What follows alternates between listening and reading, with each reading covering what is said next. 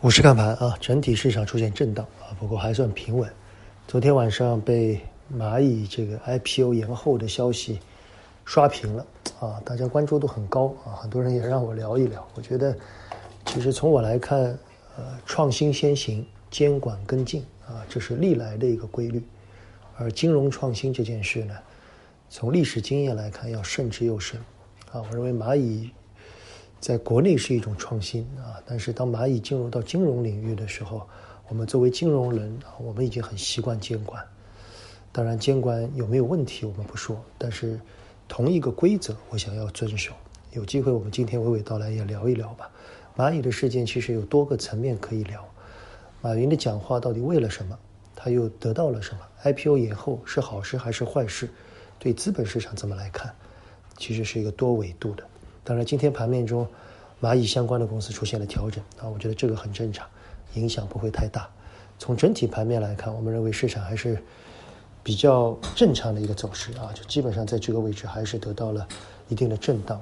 如果说之前蚂蚁遏制了金融，那么蚂蚁 IPO 延后是不是意味着相对被遏制的金融行业能够喘口气啊？所以相对的金融股会有一定的小机会。我想这是一个思维上的逻辑。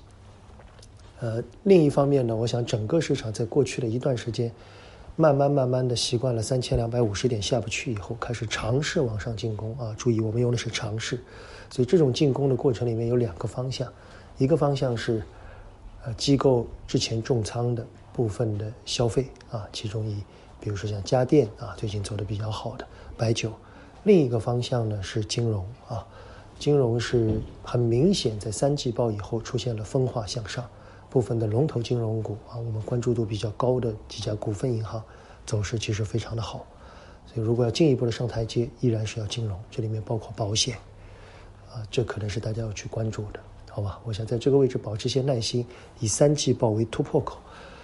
呃，这过最近的两年，我有一个很深的感受啊，和很多投资者反复提到，就如果你的公司每个季度或者每半年，你的业绩都确实不错，我可以保证，你的公司的股价应该是表现不错的。反之，如果你的公司每年或者每半年的业绩一直表现差强人意，那你的股价长期一定是往下的。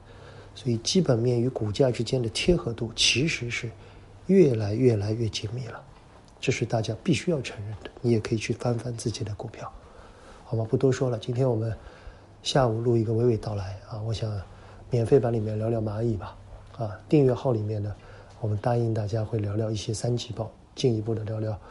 大家关注度比较高的环保、地产啊，包括我们看到的一些金融类的企业，我觉得三季报还是有一些看点的，跟大家值得一说。